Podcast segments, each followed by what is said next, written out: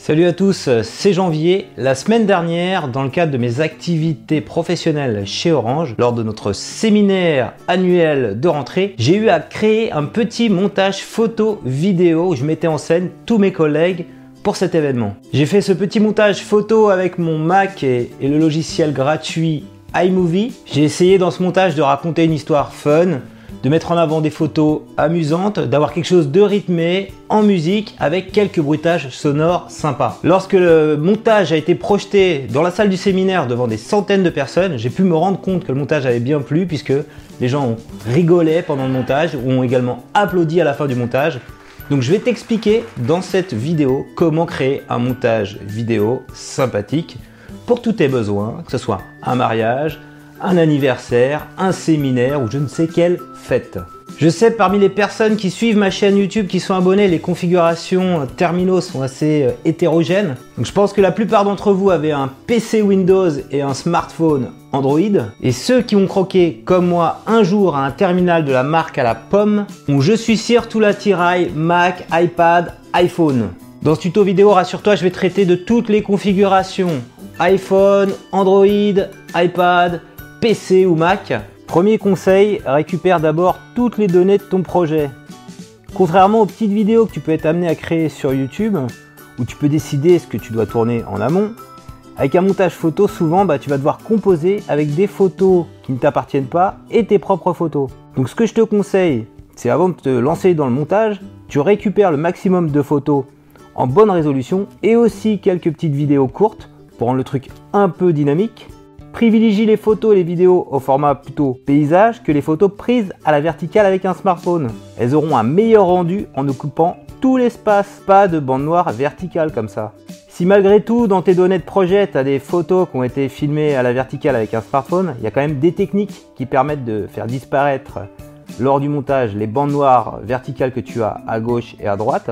Première technique, bah, il suffit juste de recadrer ta vidéo sur, euh, en format 4 tiers Deuxième technique, ce que tu peux faire, c'est mettre bah, du coup deux photos verticales côte à côte. Et enfin, troisième technique, tu peux mettre la photo ou la vidéo en format vertical au centre de ton, de ton image sur, un, sur une piste du montage. Et sur l'autre piste du montage, ce que tu peux faire, c'est mettre une image recadrée avec un effet flou, voilà, et comme ça, tu n'as pas le, cette vision des bandes noires à gauche et à droite. Deuxième conseil, établis ensuite un mini scénario. Donc, tu as tous tes éléments pour bien faire. Tu vas écrire maintenant quelques lignes, ce que tu veux montrer dans ton montage pour avoir les idées claires, un petit fil conducteur. Comme bien souvent il y a des personnes sur les photos, c'est assez facile d'imaginer un scénario où tu vas présenter ces personnes dans différentes situations qui peuvent être sérieuses ou amusantes.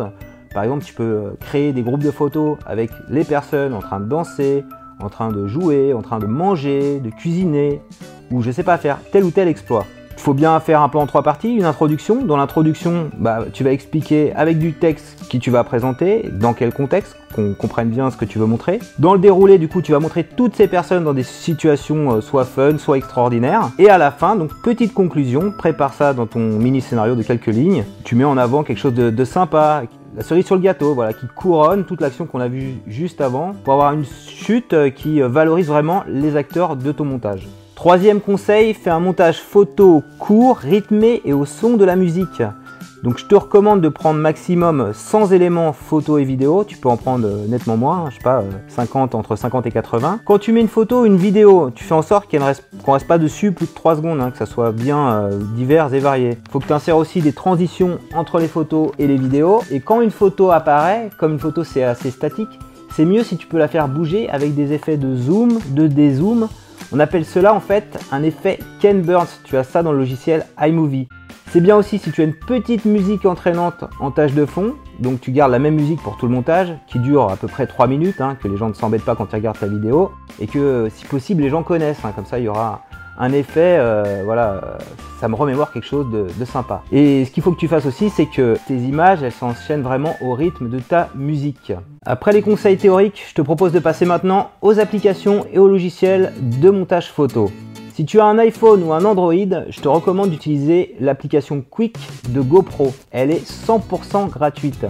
Donc Quick va prendre toutes les photos les vidéos que tu auras sélectionnées sur ton téléphone, Elle va faire un petit montage sympa, rythmé et court au son de ta musique. Donc tu pourras même définir que tu veux que ça soit au rythme de ta musique, hein, ce dont on parlait juste avant. Tu sélectionnes un thème. Tu peux aussi ajouter, éditer les photos et mettre des petits sous-titres quand, ça te paraît pertinent. Quand tu as un ensemble de photos euh, cohérent, tu mets un petit sous-titre. Et euh, tu peux même définir si tu veux un cadrage carré pour partage sur Instagram ou plutôt un cadrage 4 tiers si tu veux partager ce petit montage photo sur YouTube, Dailymotion ou Vimeo. Je sais qu'il y en a qui préfèrent travailler sur leur PC. Tu peux transférer toutes tes photos que tu as sur ton appareil photo avec ta carte micro SD de ton appareil photo. Donc tu la branches, tu la débranches et tu la branches sur ton PC dans le port qui va bien. Et tu peux également brancher ton smartphone si tu as des photos sur ton smartphone en USB sur le PC pour transférer toutes les photos. Après tu pourras sur PC Windows utiliser le logiciel Movie Maker. Donc je t'invite à regarder le tuto complet que j'ai réalisé dessus. Je t'explique notamment comment monter des photos et des vidéos de façon dynamique. Quatrième possibilité, donc si tu as comme moi un Mac, tu as livré d'office avec le logiciel iMovie, donc logiciel de montage qui a vraiment un très bon rendu. Pour moi, simplement, c'est vraiment le meilleur logiciel de montage photo vidéo gratuit qui existe sur le marché, hein, toute plateforme confondue. Si seulement euh, tu pouvais avoir ce logiciel sur PC, ce serait vraiment idéal. Donc moi comment je fais en général? Donc je mets mes photos pareil, euh, mes vidéos que j'ai sur carte SD, je, mets ça sur mon Mac. Et également il y a un truc sympa euh, entre le Mac et l'iPhone, si tu as un iPhone, tu as pris des petites vidéos et des photos avec iPhone, tu peux les transférer en Bluetooth grâce à la fonctionnalité AirDrop. Donc comme ça, tu n'as pas de câble à brancher, ça va directement sur ton Mac. Donc si tu as envie un peu d'explorer ça, j'ai fait également un tutoriel sur iMovie, un tuto complet. Et euh, si tu veux, plus tard, on pourra un petit peu détailler ce que je fais moi pour faire des, des montages photos avec iMovie. Voilà, le tutoriel est maintenant terminé. J'espère que tu auras apprécié mes conseils. Si tu les as aimés, je compte sur toi pour mettre un petit pouce levé. Réagis également dans les commentaires si tu veux nous recommander d'autres logiciels pour faire des montages photos ou même si tu as d'autres conseils sympas à partager avec la communauté de janvier. Et n'oublie pas de t'abonner à ma chaîne YouTube pour recevoir chaque semaine un nouveau tutoriel.